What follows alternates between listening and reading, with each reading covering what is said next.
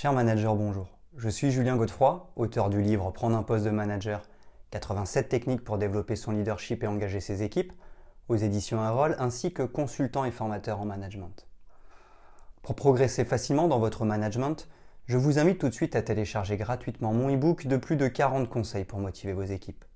Vous trouverez le lien dans la description.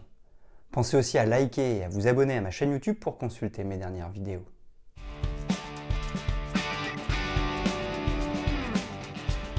La politique salariale est un élément clé de la gestion des ressources humaines dans toute organisation. Elle ne se limite pas à la simple question de combien payer les employés. En effet, elle englobe également les principes et les stratégies qui sous-tendent ces décisions. Une politique salariale efficace offre de multiples avantages tels que le recrutement de talents de qualité, la rétention des employés, la motivation, l'alignement sur les objectifs, la compétitivité sur le marché, la satisfaction des employés, la gestion des coûts, la conformité légale, l'amélioration de la culture d'entreprise et une meilleure réputation en tant qu'employeur. C'est l'image employeur. Elle contribue ainsi à la croissance, à la stabilité et à la réussite globale de l'entreprise. Nous allons évoquer les huit leviers fondamentaux qui guident la rémunération des employés et les huit stratégies efficaces pour mettre en œuvre une politique salariale qui soutient la croissance et le succès de votre organisation.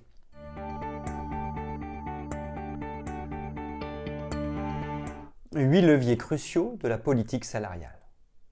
La politique salariale fait référence à l'ensemble des principes, des règles et des pratiques que les entreprises ou les organisations utilisent pour déterminer les niveaux de rémunération de leurs employés.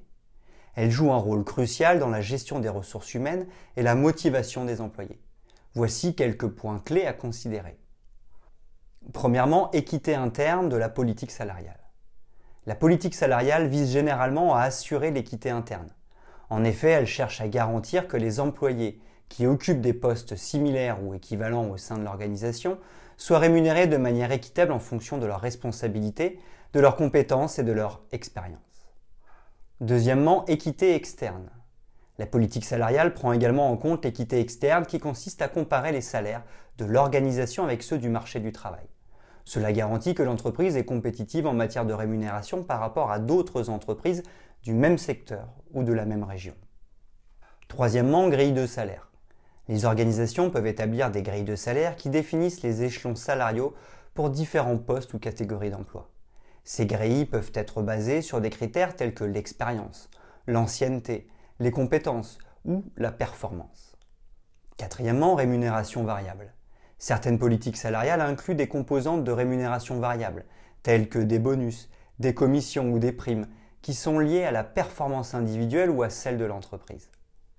Cinquièmement, transparence de la politique salariale. Une politique salariale transparente peut contribuer à renforcer la confiance des employés. C'est pourquoi il est important de communiquer clairement les critères et les méthodes de rémunération utilisées par l'entreprise.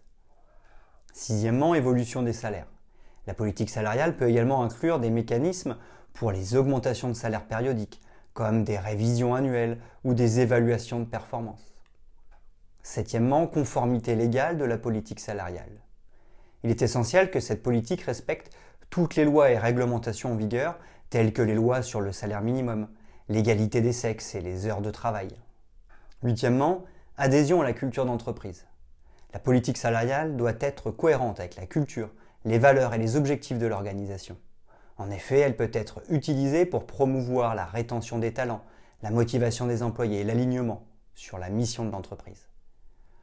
En résumé, la politique salariale est un élément essentiel de la gestion des ressources humaines et de la stratégie d'entreprise. Elle vise à équilibrer les besoins de l'organisation en matière de rémunération avec ceux des employés, tout en maintenant la compétitivité sur le marché du travail.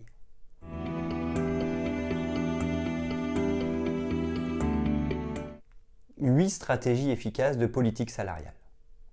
En matière de politique salariale, il existe différentes stratégies que les entreprises peuvent adopter en fonction de leurs objectifs, de leur culture d'entreprise et de leur secteur d'activité. Voici quelques-unes des grandes stratégies. Premièrement, stratégie de rémunération compétitive de la politique salariale.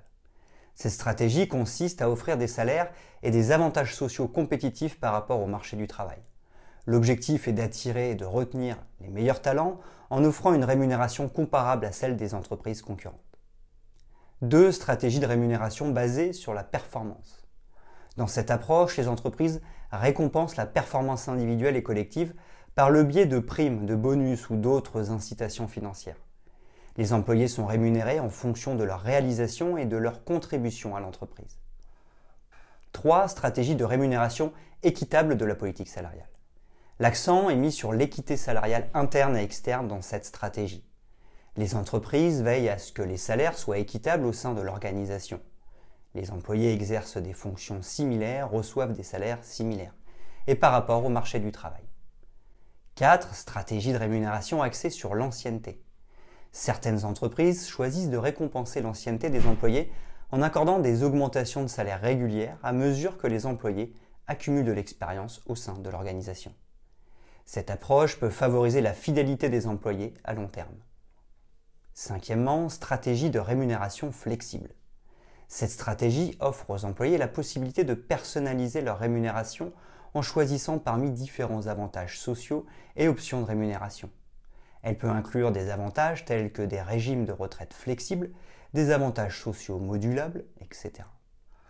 6. Stratégie de rémunération basée sur les compétences. Dans cette approche, les entreprises rémunèrent les employés en fonction de leurs compétences, de leur expertise et de leurs contributions spécifiques à l'organisation.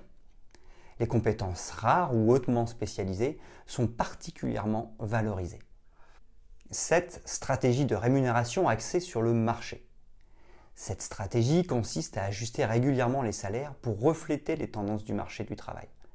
Les entreprises surveillent en permanence les salaires offerts par leurs concurrents et ajustent leur politique salariale en conséquence. 8. Stratégie de rémunération axée sur l'alignement aux objectifs. Les entreprises utilisent cette stratégie pour aligner la rémunération des employés sur les objectifs et les valeurs de l'entreprise.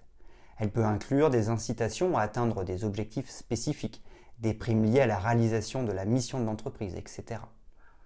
Il est important de noter que les entreprises peuvent combiner différentes stratégies en matière de politique salariale en fonction de leur contexte, de leurs besoins. La clé est de s'assurer qu'elle est cohérente avec la stratégie globale de l'entreprise et qu'elle contribue à attirer, motiver et retenir les talents nécessaires pour atteindre les objectifs organisationnels.